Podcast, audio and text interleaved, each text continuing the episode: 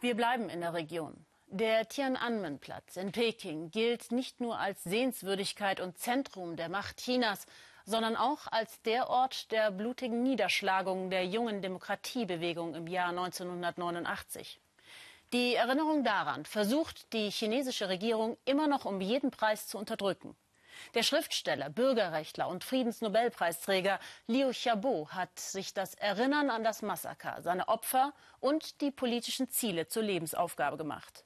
Nach seinem Tod im Juli verschwand auch seine Frau Liu Xia, für deren Ausreise nach Deutschland er bis zum Lebensende kämpfte. Sascha Storfner über einen politischen Krimi und ein menschliches Schicksal im China von heute. Ihr blieb nur die Trauer. Liu Xia, Witwe des Friedensnobelpreisträgers Liu Xiaobo, bei der Seebestattung ihres Mannes Mitte Juli.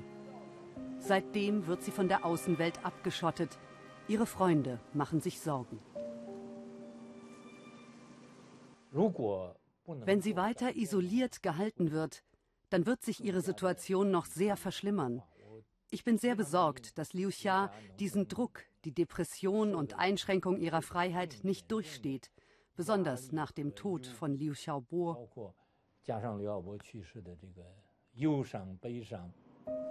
Viele Freunde und Unterstützer wären zu der Trauerfeier gekommen. Eine potenzielle Gefahr für Peking. Es hätte zu Protesten kommen können. Doch kurz nach Lius Tod veröffentlichen die Behörden dieses Schreiben der Witwe. Sie wünsche sich eine schnelle Seebestattung im engsten Familienkreis an der Echtheit des Schriftstücks gibt es keine Zweifel, an der Botschaft schon. Wenn Sie mich fragen, das war doch nicht Ihr Wille. 2010, der leere Stuhl in Oslo. Als ihr Mann, der Bürgerrechtler Liu Xiaobo, den Friedensnobelpreis verliehen bekam, war er schon im Gefängnis. Seine Frau Liu Xia konnte nicht für ihn nach Oslo fahren. Peking nahm sie in Sippenhaft, stellte sie unter Hausarrest. Nur selten gelangen Interviews mit ihr. Ich habe wirklich nicht erwartet, dass er den Nobelpreis gewinnt. Und ich kann das Haus nicht verlassen. Das ist doch absurd. Absurder hätte Kafka das nicht schreiben können.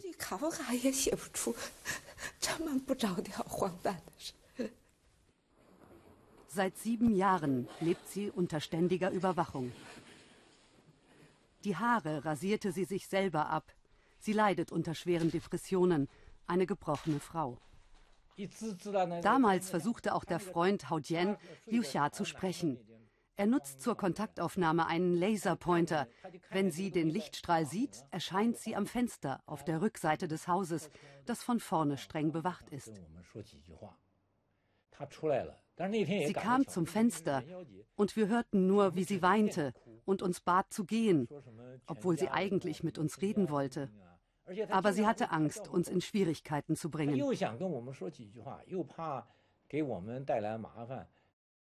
Die Regierung in Peking behandelt sie wie eine Kriminelle.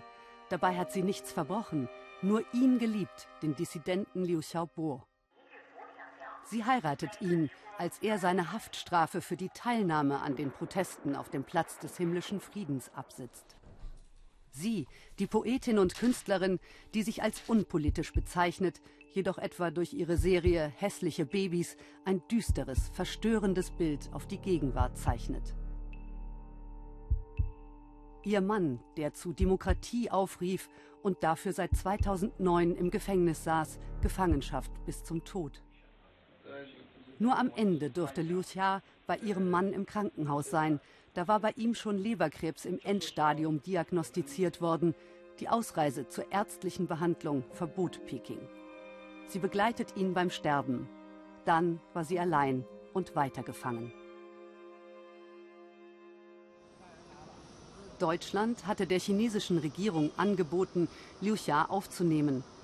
Doch die Behörden spielen den Fall herunter. Liu Xia werde nach chinesischem Gesetz behandelt.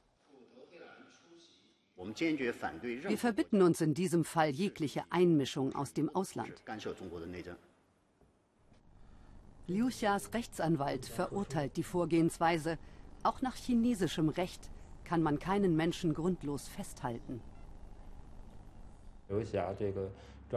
Die besondere Situation von Liu Xia ist, dass sie gar nichts dafür kann. Liu Xia hat keine Straftat begangen, es gibt keine gerichtliche Entscheidung von juristischer Stelle. Es ist illegal, dass man sie in ihrer persönlichen Freiheit einschränkt. Vor kurzem ein YouTube-Video von Liu Xia taucht auf, aber nicht von ihr selbst gepostet. Offensichtlich adressiert ans Ausland, denn YouTube ist in China gesperrt. Das Video ist in Südchina gefilmt. Mittlerweile soll sie zurück in Peking sein. In dem Video sagt sie, sie brauche Zeit zum Trauern und dass die Ärzte alles getan hätten, um Liu Xiaobo zu retten. All diese Aussagen braucht die Staatssicherheit, um die Bedenken des Auslands zu zerstreuen. Liu Xia wurde dazu gezwungen. Liu Xia und ihr Mann, gedruckt auf ein T-Shirt. Hu Jia und andere Aktivisten wollen damit die Menschen aufrütteln. Aber in China kennt kaum einer das Schicksal der beiden. Die Regierung griff durch, hat sieben Dissidenten vorläufig festgenommen, die in dem T-Shirt eine Gedenkfeier für die beiden abgehalten hatten. In Hongkong geschieht das, was im Rest Chinas unmöglich ist. Zu Tausenden zeigen sie ihre Trauer um Liu Xiaobo und die Angst um seine Frau in aller Öffentlichkeit. Der Appell an die Regierung in Peking, lasst Liu Xia frei. Vermisstenanzeigen gegen das Vergessen. Wir hoffen, dass alle Chinesen auf der ganzen Welt zusammenarbeiten für Liu Xia und wir hoffen, dass die chinesische Regierung sie freilässt sodass sie selbst entscheiden kann, wo sie leben will.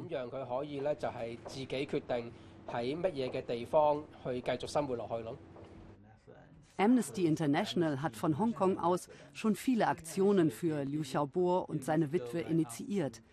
70.000 Unterschriften haben sie für Liu Xias Freiheit gesammelt und an den chinesischen Staatschef Xi Jinping geschickt. Wir glauben, dass in solchen prominenten Fällen wie Liu Xiaobo und Liu Xia ununterbrochener internationaler Druck nicht schadet, sondern die Aufmerksamkeit noch erhöht und Liu Xias Situation verbessern hilft.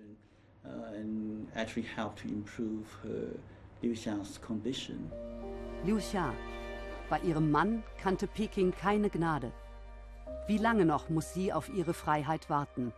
Diese Frage wird immer dringender.